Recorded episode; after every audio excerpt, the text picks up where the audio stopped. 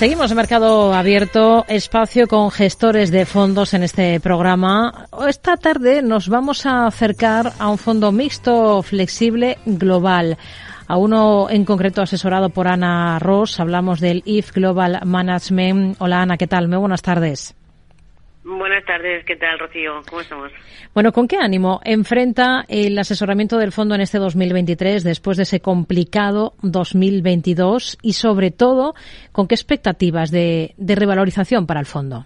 A ver, Rocío, lo primero, eh, antes de nada, es decir que, que en este sector, en lo que es la gestión de activos, el ánimo suele aumentar conforme se complican las cosas. Al final es cuando aparecen las verdaderas oportunidades de inversión. Así que, bueno, actualmente eh, tenemos el ánimo por las nubes.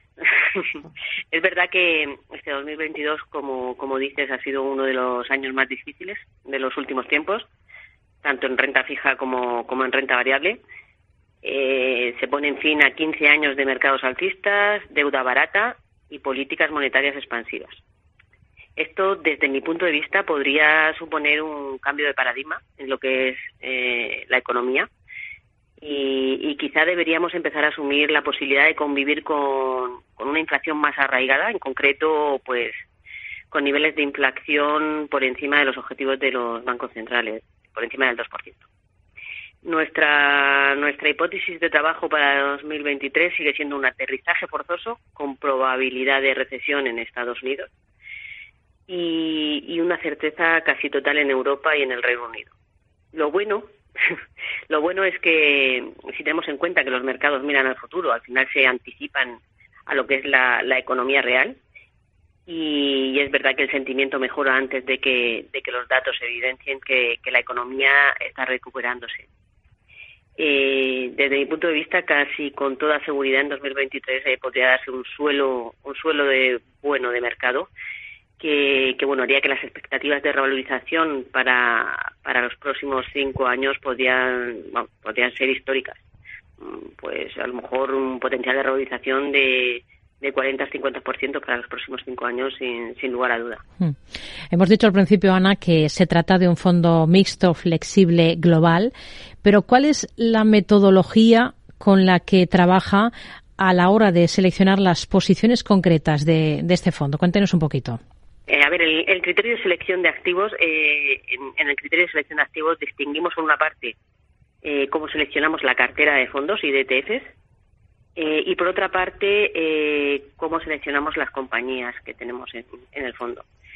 Para, para la parte de la cartera de fondos y ETFs seguimos una metodología basada más en herramientas cuantitativas ligadas principalmente al ciclo de precios e instrumentadas, las instrumentamos a través de los movimientos de las carteras de fondos.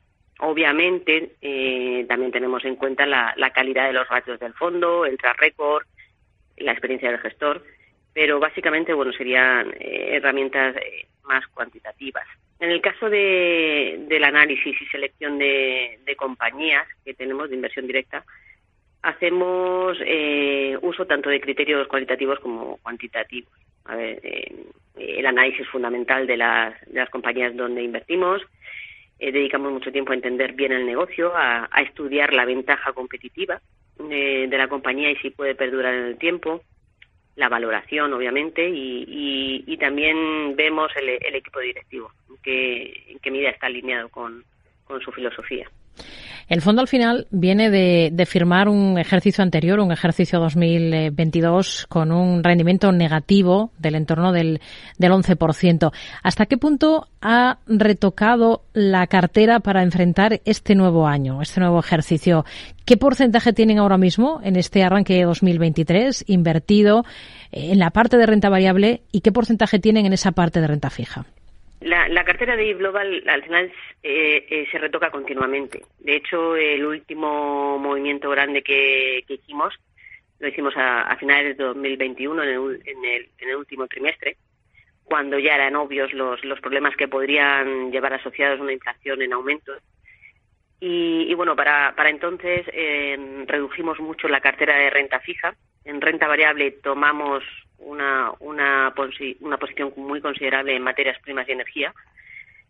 y gracias a estos movimientos, pues eh, Global ha sabido capear bastante bien el temporal en 2022, eh, por encima de la media de su categoría, a pesar de, estas caídas que hablamos del 11%. En, ahora, eh, en este momento, como, eh, como, como he dicho anteriormente, eh, para 2023 eh, podríamos asistir a un cambio de paradigma en el estilo de inversión. Eh, al final, si consideramos una inflación por encima del, del 2%, esto, esto podría suponer un cambio en nuestra, en nuestra estrategia de inversión, tanto por regiones como por sectores.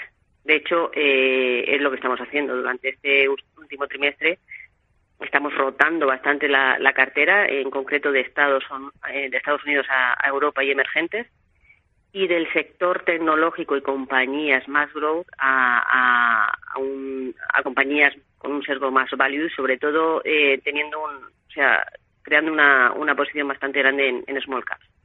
No obstante, eh, bueno, esta, esta tendencia que hemos iniciado ahora la, la iremos evaluando junto con, con, los sucesos macroeconómicos que vayan acaeciendo y que confirmen o no lo que eh, la teoría esta de, la inflación.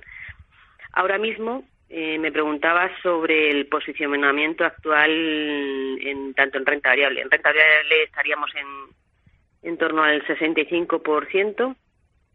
En renta fija hemos empezado a crear una, una cartera eh, yo creo que robusta, dadas las oportunidades que empiezan a surgir.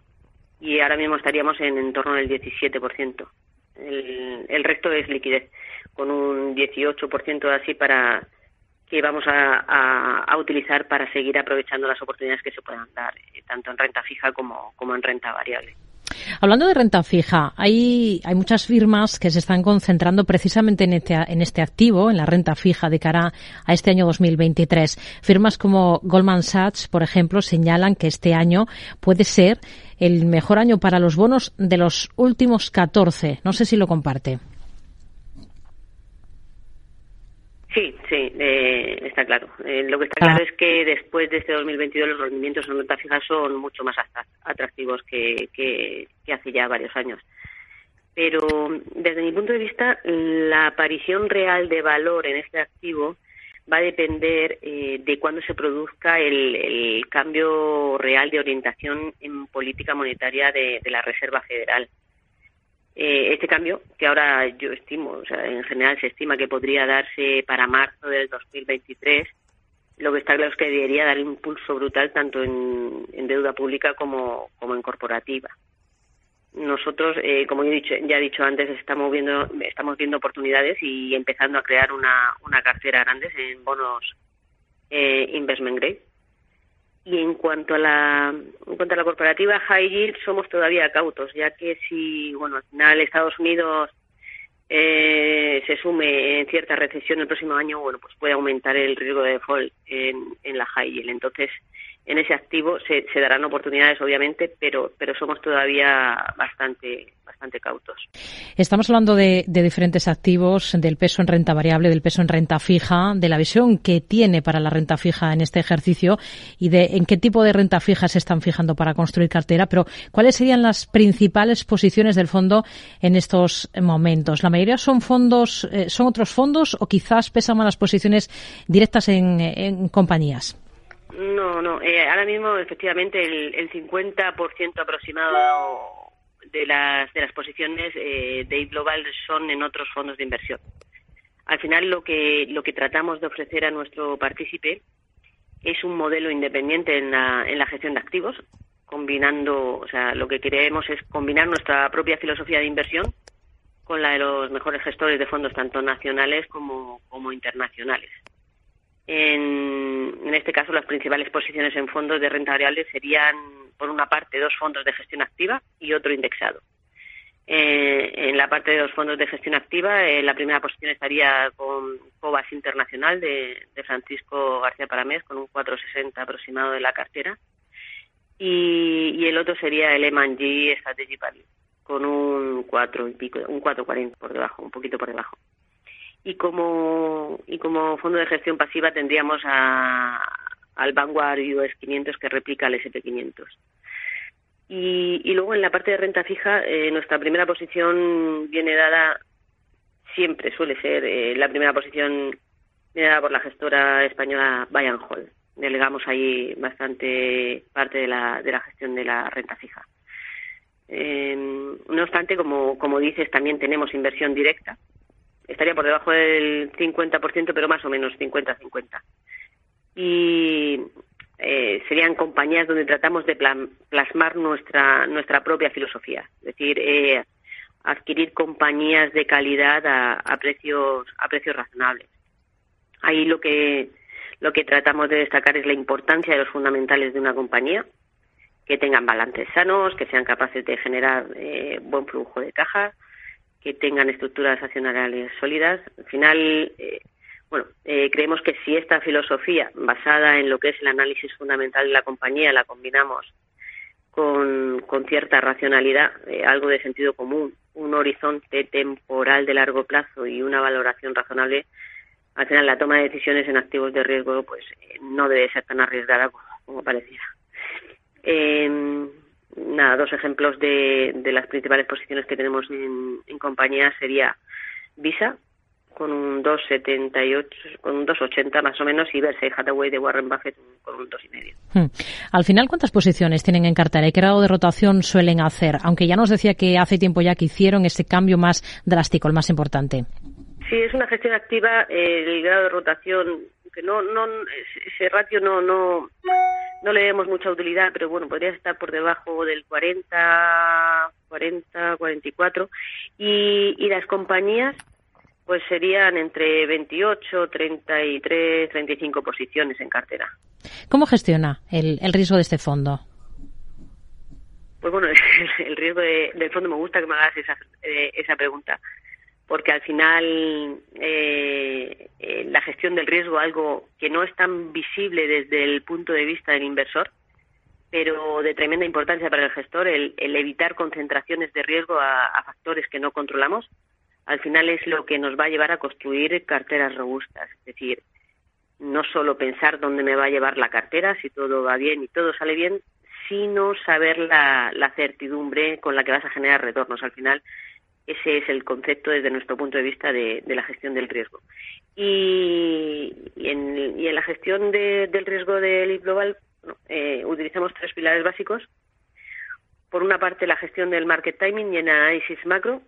Eh, luego, una, un minucioso análisis en, en la diversificación y la asignación de los activos donde invertimos. Y por último, eh, una adecuada gestión de la liquidez. Es decir, eh, la gestión de la liquidez, también de tremenda importancia, es lo que desde nuestro punto de vista va, va a contribuir enormemente al, al potencial de realización. Hmm. Los costes, los costes son fundamentales a la hora de contratar productos, más cuando hablamos de fondos de fondos, porque los productos en los que se invierte cuentan ya con sus propias comisiones. Al final, ¿cuáles son las de Leaf Global Management?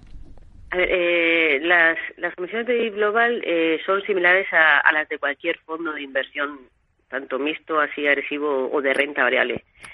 Pero, pero con un valor adicional y es el hecho de, de, ofrecerle al partícipe lo que es la, la, tradicional gestión discrecional de cartera, pero vehiculizada en parte a través de un fondo de inversión, vehiculizada en este caso a través de Inglobal.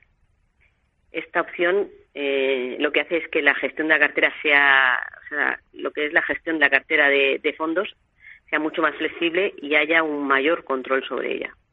Que el partícipe, además, eh, bueno, pues pueda acceder a fondos de inversión de clases más baratas, como, la, como son las limpias y las institucionales, que a lo mejor como cliente minorista no, no podría contratar. Y bueno, por último, que el coste de dicho, de dicho servicio venga incluido ya en la, en la propia comisión de gestión de fondos. ¿Para qué tipo de perfil de inversor diría que es adecuado un fondo como este, como el IF Global Management? Al final lo que lo que tratamos con el fondo es eh, pues eso dar un equilibrio. O sea, el, el mercado financiero es un es un es un mercado irracional, es incierto. Y, y lo que queramos darle con, con el fondo al, al cliente es esa tranquilidad de, de, preservar el capital, de obtener rentabilidades eh, anualizadas en, en torno al 6, 5, 8% según, según el año, pero sobre todo darle ese equilibrio eh, y el control de, de, de, su de su inversión.